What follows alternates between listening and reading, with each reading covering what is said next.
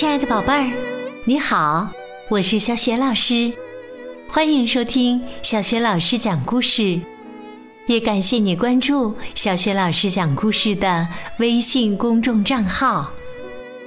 下面，小雪老师要给你讲一个绘本故事，名字叫《好奇的小鱼》，选自新喜悦童书出版的《艾莎贝斯克百年经典绘本系列》。作者是来自瑞典的国宝级绘本大师艾莎贝斯克，译者赵青。好啦，下面小雪老师就给你讲这个故事了。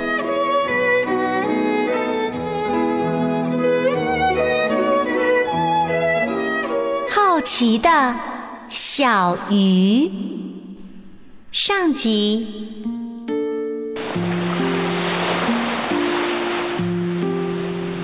从前，有一条小鲈鱼，名叫闪电。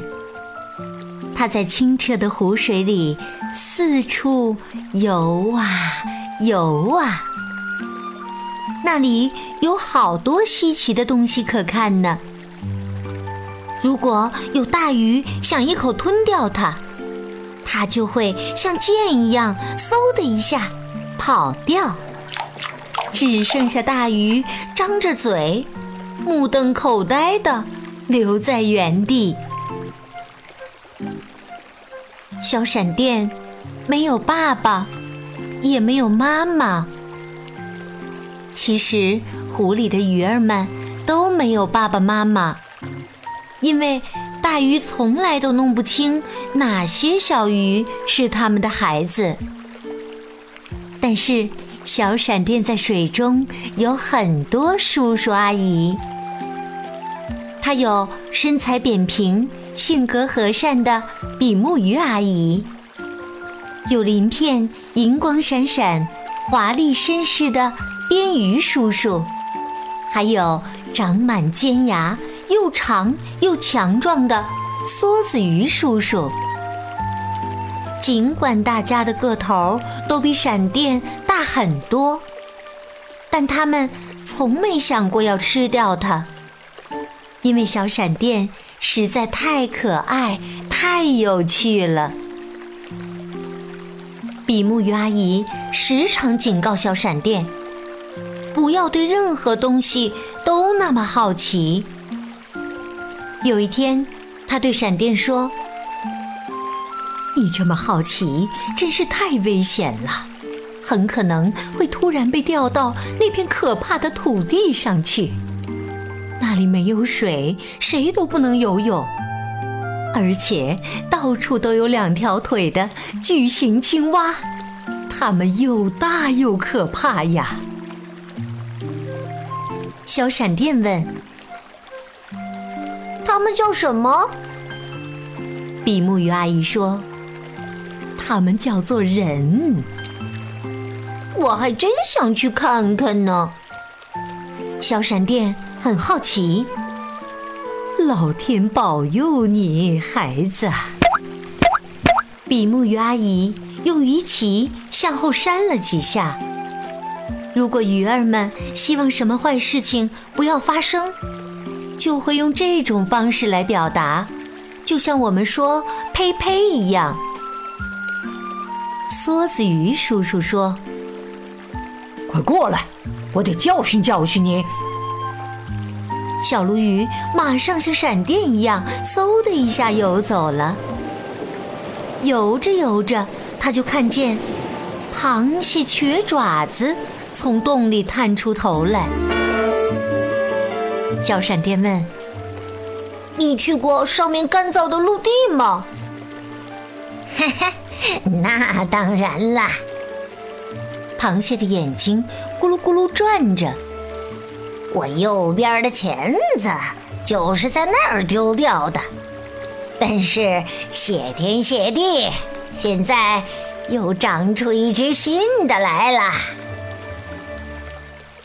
那只新钳子看上去好小啊，好像一点力气也没有。小闪电评论道：“用来抓你足够了，螃蟹恼怒地喊着，它冲向小闪电，用两只钳子狠狠地捡起来。小鲈鱼像道闪电一样跑掉了，它游得太快了，差点儿撞到一根木桩上。木桩立在湖湾的另一侧，小闪电从没见过这根木桩，决定要好好的研究一下。旁边还有一根很相似的木桩，这两根木桩上面有一个顶棚。其实，小闪电来到了一个栈桥下。小闪电绕着木桩游了几圈，四处看了看。只见一根又细又长的东西垂在水里，末端还有个东西卷成一团。他禁不住诱惑，非要去尝尝才行。但是小闪电刚吞下那团东西，就感到自己被勾住了。无论怎么挣扎，都无济于事。他不得不跟着线一起被拉出水面。在上面，坐在栈桥上的人是托马斯。小闪电就是被他吊起来的。托马斯高兴极了，他可从来没钓到过鱼呢。他把鱼线挂在栈桥上，用双手捧起小鱼，生怕小鱼从手里逃走，跳回湖里。可怜的小闪电没有办法挣脱，它被鱼钩牢牢地勾住了。托马斯看着闪电，闪电也盯着托马斯。我现在。就会死吗？既然这样，总要先看看一只巨型青蛙长什么样吧。闪电想。于是，他用一对金黄色的眼睛紧紧地盯着托马斯，但他有点喘不上气来。离开了水，他没有办法用鳃呼吸。托马斯。觉得闪电很可怜，你别难过，我的小鲈鱼，我不会把你煎了吃掉的，我会为你做一个水族馆，在那里你一定会很开心的。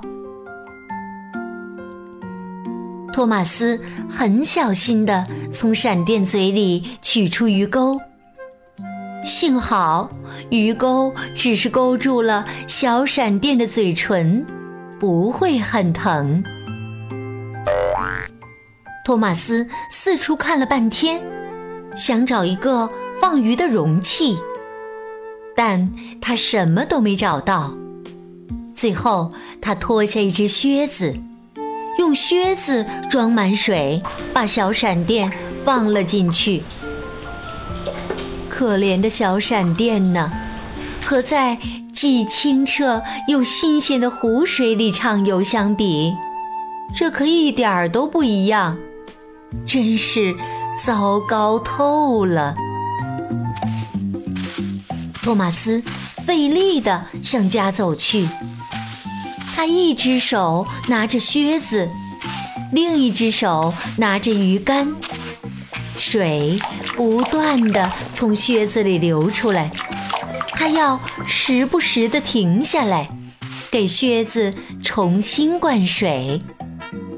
这样，他走得很慢，很久都没回到家。妈妈很担心，便让托马斯的姐姐塞斯丁去找他。半路上，塞斯丁找到了托马斯，他大叫起来：“你疯了吗，托马斯？”看你把靴子糟蹋成什么样子了！但是当姐姐看到靴子里的小闪电时，就什么都明白了。他还帮着托马斯往靴子里盛了很多水。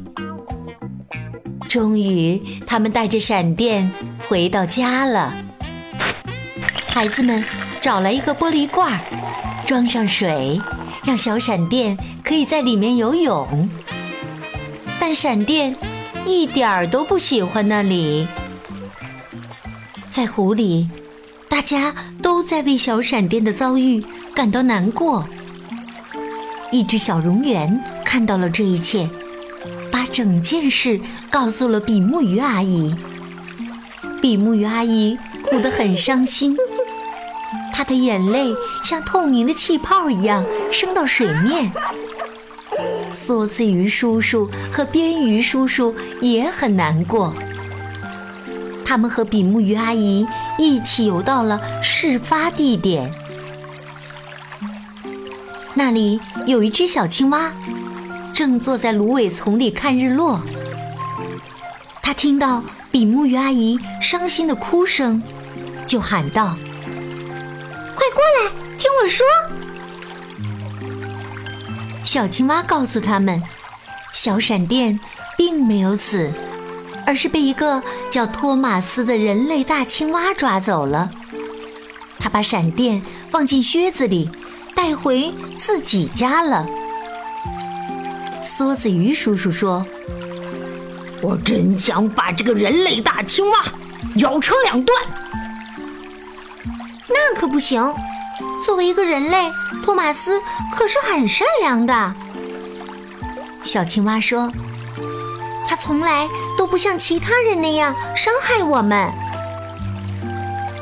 比目鱼阿姨哭着说：“哦，天哪，天哪，天哪！怎么才能把我们的小闪电救出来呢？”好了。小青蛙说：“别哭了，哭是没有用的。我认识一只老青蛙神仙，他会魔法，也许能帮助你们。其实他是我外祖母的外祖母的姑姑，他实在太老了，身上长满了苔藓和水草。他住在浅水湾的最深处。”就是水沟的那个排水口那里。小青蛙告诉鱼儿们：“太阳下山后，它会在四周游一圈。如果你们运气好的话，它会给你们施点魔法，这样你们就能到干燥的陆地上去，还能用鳃呼吸空气了。不过，它到底愿不愿意？”得完全看他的心情。